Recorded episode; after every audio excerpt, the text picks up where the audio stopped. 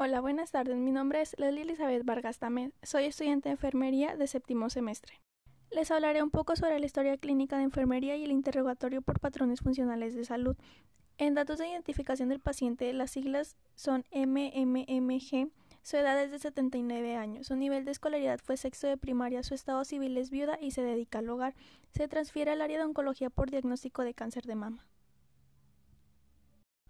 En antecedentes heredofamiliares se encuentra que su hermana fue diagnosticada con diabetes. Esta tiene una evolución de 30 años y con tratamiento actualmente de insulina, y también con epilepsia sin evolución, igualmente sin tratamiento.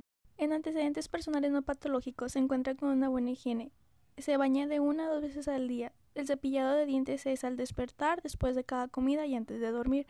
Niega consumo de tabaco. Consume 10 mililitros de whisky diarios y niega alguna toxicomanía y cuenta con todas las inmunizaciones.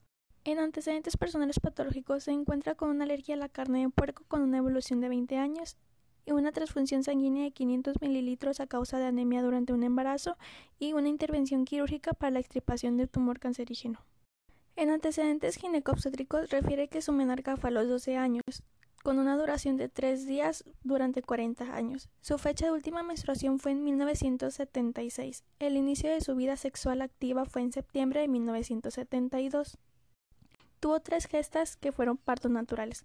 No utilizó ningún método anticonceptivo. Último papá Nicolau realizado, igual con un DOC de mama, fue en el 2019 y no recuerda la fecha del inicio de menopausia. El motivo de consulta, la paciente acudió a consulta por un sangrado del pecho sin alguna razón aparente. En su principio de evolución inicia con sangrado del pecho con una evolución de tres días y dolor en la mama izquierda. Actualmente se encuentra estable de salud sin ninguna molestia.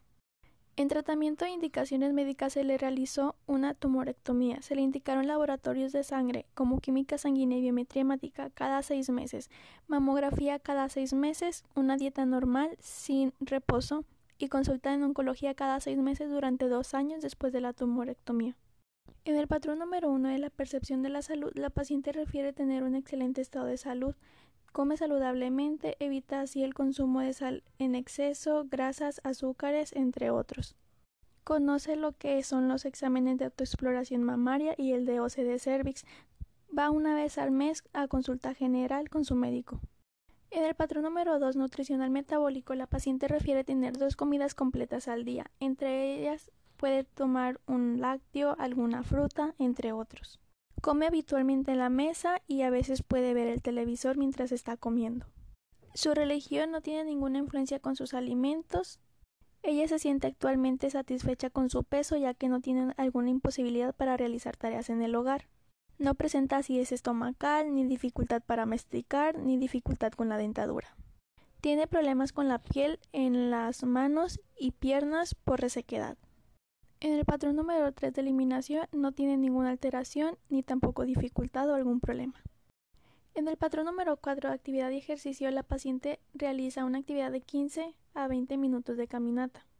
Dice que su energía es muy alta, no tiene ningún problema cardiovascular o respiratorio, tiene lentes desde hace más de 30 años y las actividades en su tiempo libre que le gustan hacer es tejer, cocinar a máquina o cocinar para su familia.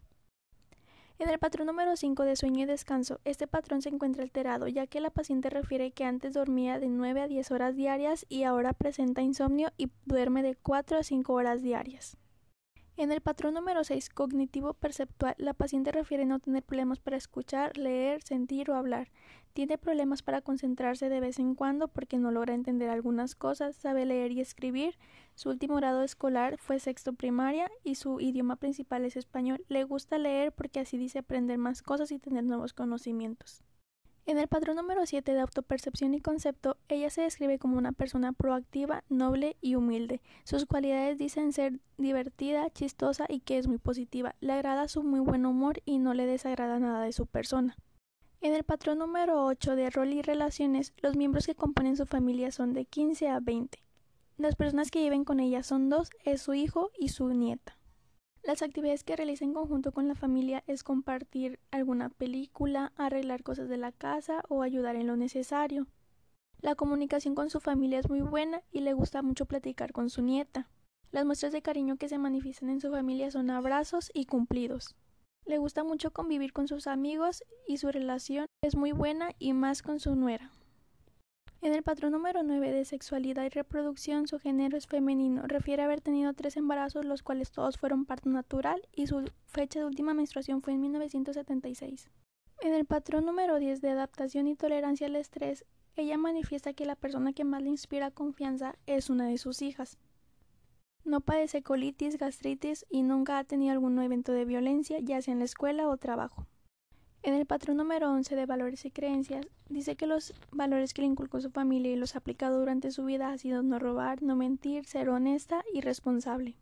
La creencia religiosa de la paciente es católica y acudía cada ocho días a misa antes de la pandemia.